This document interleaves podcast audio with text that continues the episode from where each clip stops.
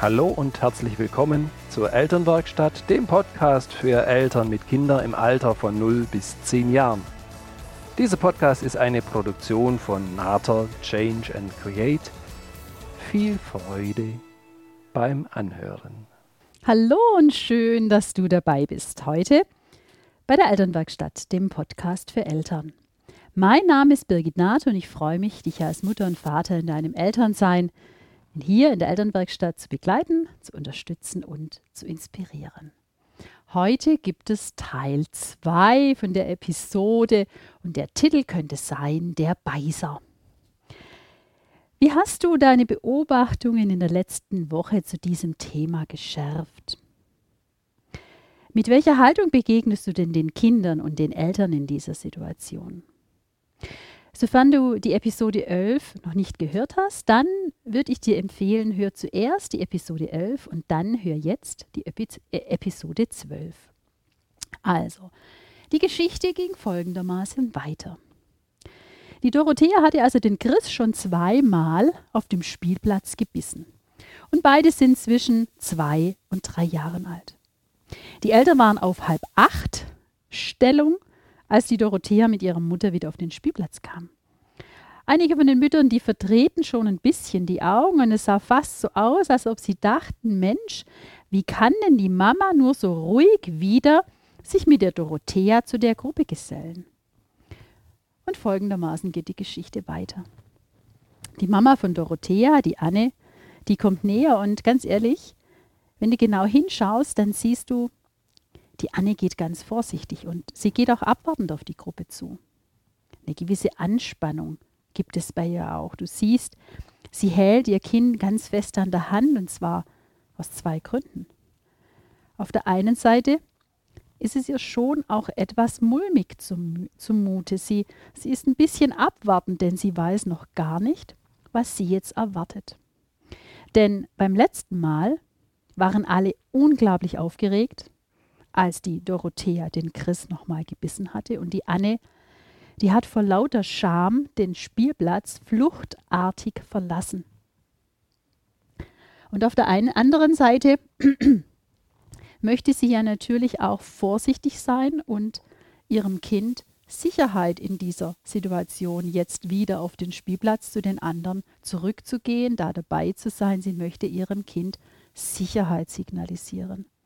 Und die Anne, die kommt wieder zu der Gruppe. Und sie, sie kommt, weil, weil sie weiß, wie viel Freude ihrer Tochter das Spielen im Freien und mit den anderen Kindern macht. Und es ist für Anne keine Alternative, jetzt nicht mehr zu kommen, zu Hause zu bleiben, sich in den eigenen vier Wänden abzuschotten. Dafür sind ihr die Bedürfnisse von Dorothea viel zu wichtig. Und Anne selber, sie liebt das Treffen mit diesen Müttern. Sie, sie versteht sich mit vielen unglaublich gut. Der Austausch und die Freundschaften, die sind ihr sehr wichtig in ihrer neuen Lebenssituation als Mama. Und es ist alles schön und gut, denkt sich die Anne, wenn doch bloß die Beißattacken ihrer Tochter nicht wären. Und so nähert sie sich ganz langsam der Gruppe und da passiert Folgendes. Eine Mama, die Jessica, steht auf und geht ihr lächelnd entgegen. Sie streckt ihr die Hand zu und nimmt sie mit in die Gruppe. Und ganz ehrlich, das fühlt sich unglaublich gut für die Anne an, sodass sie ganz leicht sich der Gruppe nähern kann, dass sie mitgehen kann, dass sie Teil sein kann und sie kann auch ihre Tochter mit leichtem Herzen zur, zur Kindergruppe gehen lassen. Und als beide bei der Gruppe sind, da fasst sich die Jessica ein Herz und sie sagt zu allen, du, du hörst es an ihrer Stimme, ne? sie ist ein klein wenig aufgeregt und sie sagt, also ich muss euch was erzählen. Und alle sind ja natürlich schon ganz gespannt und denken, oh Gott, was, was, was ist das, was jetzt wohl kommen wird? Und die Anne erzählt, dass ihr Sohn Ben und es fällt ihr gar nicht so leicht, es zu sagen, dass ihr Sohn Ben, der in die Kita geht, dass er dort auch schon gebissen hat. Und als ihr das die Kindergärtnerin, die Erzieherin erzählt hat, das war ihr fürchterlich peinlich, weil sie selber von sich sagt, dass sie ein äußerst friedliebender Mensch ist. Und das letzte Mal, als die Dorothea den Chris dann nochmal gebissen hat, da, da wusste sie gar nicht, wie sie sich, wie sie sich einbringen kann. Da, da war gefühlt auch bei ihr das Reptiliengehirn aktiv und Reptiliengehirn, ganz ehrlich, bei den anderen Müttern, die haben so einen Blick, wie ich verstehe nur Bahnhof. Und die Jessica sagt, ich erzähle euch das noch, was das bedeutet, weil die eine Mutter sagt, was haben denn Dinosaurier mit Beißen zu tun? Und sie erklärt ihnen, was damit gemeint ist. Und sie hat da gemerkt, dass sie gar nicht in der Lage war, ihre eigene Situation damit reinzubringen, weil sie eben, ja, weil sie sich so, weil sie für sich so, so peinlich war, weil sie auch da Scham für sich empfunden hat, dass ihr Kind so etwas macht. Und sie möchte, die Jessica, die möchte unglaublich gern die Anne, die Mama von Dorothea, unterstützen, weil sie hat für sich selber gemerkt, wie wichtig dieses Thema ist, dass es da eine Möglichkeit gibt, einen Austausch zu haben, weil sich oben schnell sonst die Menschen angegriffen fühlen und denken, oh Gott, was ist mit mir jetzt nicht in, in, Ordnung, wenn mein Kind beißt? Was ist das, was ich jetzt alles falsch gemacht habe? Und da ticken wir Eltern ganz oft so, dass wir denken, mein Gott, was ist alles jetzt wieder falsch gelaufen, dass die Situation so eskaliert ist oder dass die Situation sich so gezeigt hat. Und allen Müttern ist es unglaublich wichtig, sich, sich, Gemeinschaft, sich gemeinschaftlich auch zu unterstützen, denn sie haben eine Freundschaft miteinander und Freundschaft macht auch aus, ein unbequemes Thema anzusprechen. Und da sind die anderen Mütter der Jessica unglaublich dankbar, dass sie den Mut aufgebracht hat, da auch über sich selber zu reden, auch über die Situation zu reden, wie peinlich ihr das war, als sie erfahren hat, dass der Ben im Kindergarten gebissen hat und dass sie gesagt hat, so, es ist mir wichtig und ich darf euch da was dazu erzählen, ich darf euch erzählen und ich darf euch mitteilen, wie es mir dort gegangen ist. Und die anderen Mütter sind unglaublich dankbar und Sie erzählt dann, was ist das, was dem Ben geholfen hat. Der erste Punkt ist, dass sie nochmal sagt, aus welchem Grund. Und sie hat erzählt, was ist das, was, was, was bei dem Ben war, was war die, die Situation, was war im Prinzip vor dem Beißen passiert. Und hat da ein Gespräch mit der Erzieherin geführt. Und da kriegst du auch nochmal in der Episode 11 einige Gedanken und einige Ideen mit. Von daher hört ihr es gerne nochmal an. Und alle Mütter haben so jetzt im Miteinander einen ganz guten Einblick. Und was so unglaublich schön ist, dass die Mütter sich jetzt gemeinsam Gedanken machen und nochmal so ihre eigene Haltung und ihre Sichtweise überdenken. Weil miteinander haben sie verstanden, dass es bei so jungen Kindern wichtig ist, dass in diesen Situationen, die dann für die Kleinen herausfordernd sind, dass die Eltern näher dran sind dass sie gefühlt schon bevor die Situation eskaliert und ein Kind dann sich Freiraum verschafft über das Beißen, dass sie da schon die Kinder unterstützen können und da schon mit eine Idee reingeben können, die Kinder begleiten können, sodass die Situation in keinster Weise auf die Art eskalieren müsste. Denn die Kinder beißen nicht, weil es ihnen Freude macht. Das ist nichts, was sie jetzt toll finden, weil dieses Gefühl, das in dir ist, dass du bedrängt wirst und dann im Prinzip schaust, wie du das entladen kannst, wie du dir Platz schaffen kannst, das ist kein angenehmes Gefühl. Und so haben auch die Kinder, die, die beißen kein angenehmes Gefühl in sich, sondern die beißen, weil sie eben keine andere Lösung für sich in dem Moment sehen, weil sie sich bedrängt fühlen, weil sie im Prinzip nicht sehen, dass sie ihre Möglichkeiten noch leben können.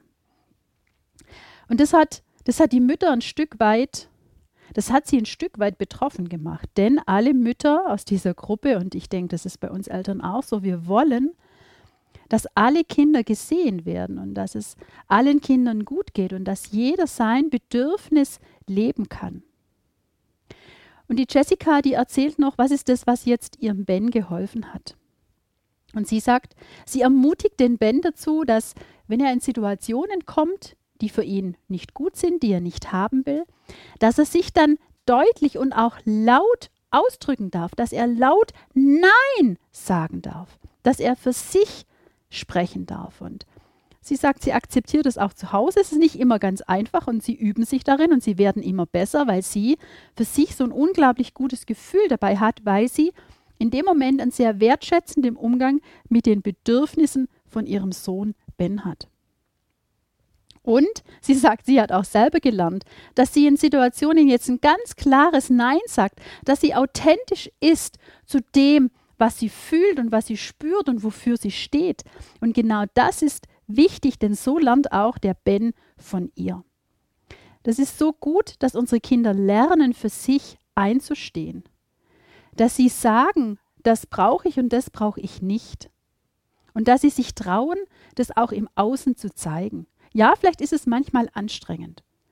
Und auf der anderen Seite hat dein Kind ein gutes Gefühl, wenn es dann spürt und hört und sieht, dass, dass, dass du da bist, dass du es wahrnimmst, dass du zuhörst. Ja, vielleicht nicht immer komplett seinen Wunsch erfüllst und das brauchst du auch nicht. Sondern das Wahrnehmen, zu sagen, ja, dieses oder jenes habe ich gehört und gesehen und gefühlt, ja, und trotzdem könnte die Situation so oder so sein. Kleine Kinder, die sprechen auch mit ihrem Körper, die sind noch, die sind noch in ihrem ganzen Körper zu Hause. Da sind sie oft uns voraus. Und sie hat gesagt, der Ben, der darf auch mal aufstampfen und darf laut sein und der darf einen Schritt gehen und darf sich Platz verschaffen, ne? darf sagen, halt, das ist meine, geh, geh einen Schritt zurück, du bist zu nah dran bei, bei mir. Und als die anderen und auch Anne diese Ideen hören, die jetzt die Jessica mit ihrem Sohn besprochen hat, wo sie ja vorher im Kindergarten waren, auch da mit der, mit der Erzieherin, mit der Kindergärtnerin drüber geredet hat, da merkt die Anne auf einmal, dass es eine gute Lösung ist, dass auch sie für sich dort einen ersten Schritt sehen kann, was sie mit der Dorothea zu Hause machen kann. Dass sie, dass sie möchte, dass die Dorothea spürt, wo ist ihre Grenze erreicht und dass sich das auch ihr signalisiert als Mama, sodass wir als Eltern ein klares Bild dafür kriegen. Wie sind denn, wie empfinden denn die Kinder die Situationen, in denen sie gerade sind? Und dass sie lernen, für sich einzustehen, dass es so wichtig ist, dass dieses Gefühl da ist und manchmal sagen, ja, stell dich doch nicht so an oder es ist doch nicht so schlimm. Ganz ehrlich, du steckst nicht in den Schuhen deines Kindes. Genauso wenig wie jemand von außen, wenn es dir wenig gut geht, sagt, ja, es ist doch nicht so schlimm. Der andere kann es in dem Moment nicht nachfühlen. Vielleicht hat er schon mal eine ähnliche Situation möglich. Nur die Situation, die du erlebst, die erlebst nur du, die erlebt kein anderer. Und so geht es den Kindern auch. Die Situation erleben sie und du stehst nebenan. Und aus dem Grund ist es so wichtig, dass wir das wertschätzen, dass wir den Kindern erlauben, dass sie die Gefühle haben und auch, dass sie die Gefühle zeigen und rauslassen.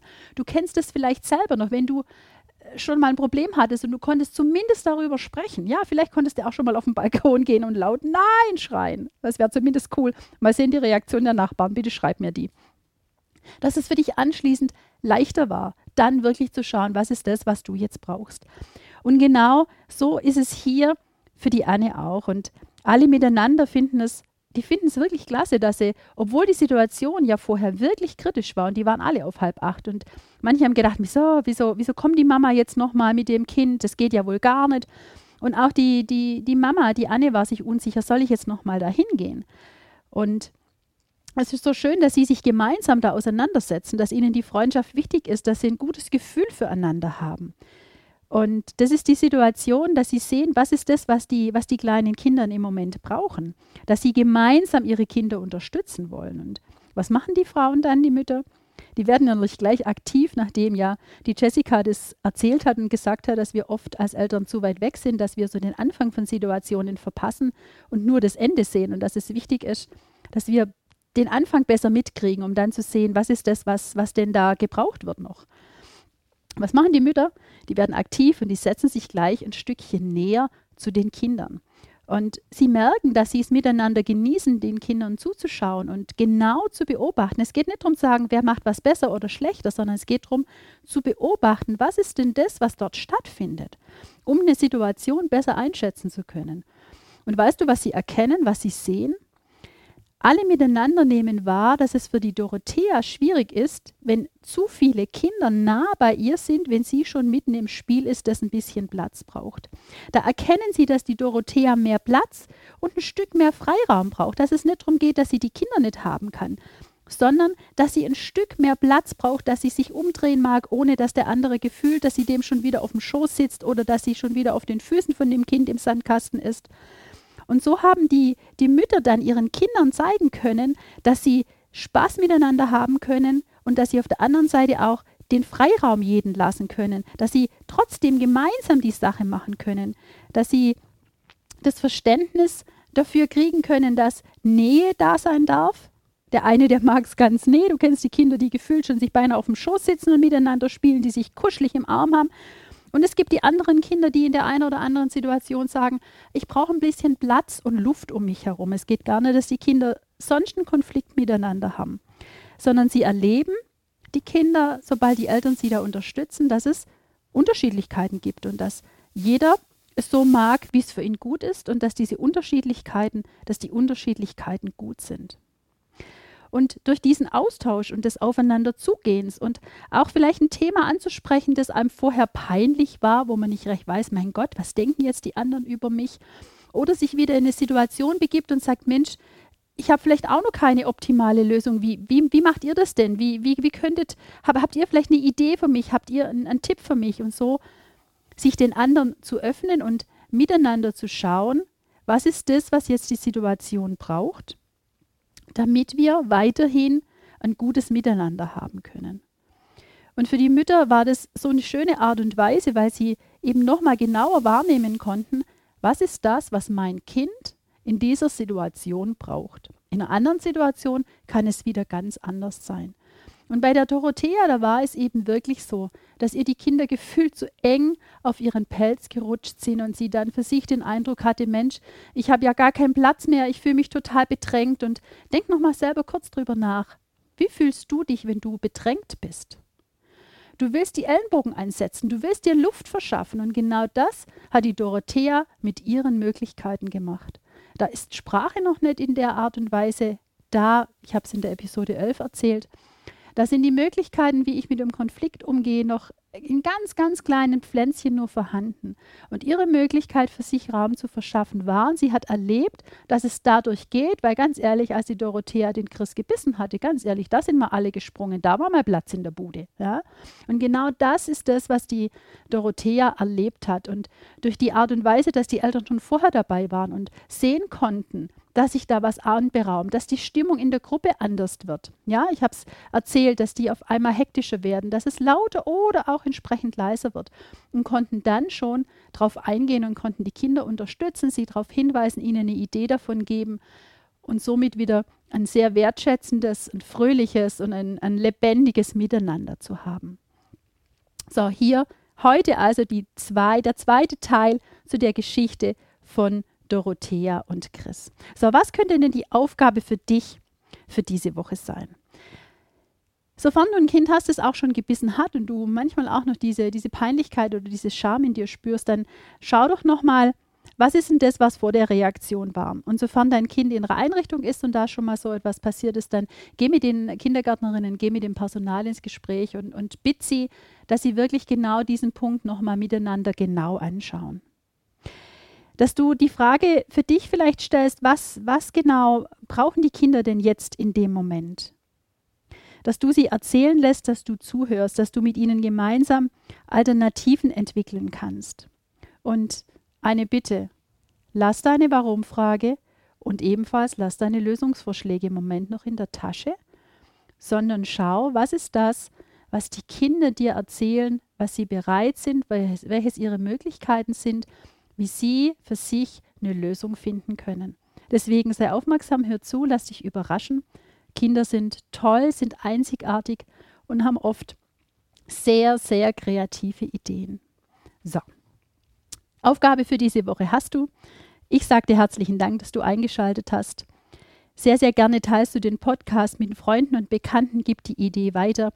Lade ihn dir runter auf dein Smartphone, dann komme ich jeden Freitag zu dir ans Ohr ich freue mich auf unsere nächste Episode, auf unser nächstes Zusammentreffen. Du kannst mir unglaublich gerne Fragen und Themenwünsche schicken. Dann kann ich daraus einmal eine Episode schreiben. Und in diesem Sinne, sei gelassen und unperfekt perfekt. Deine Birgit.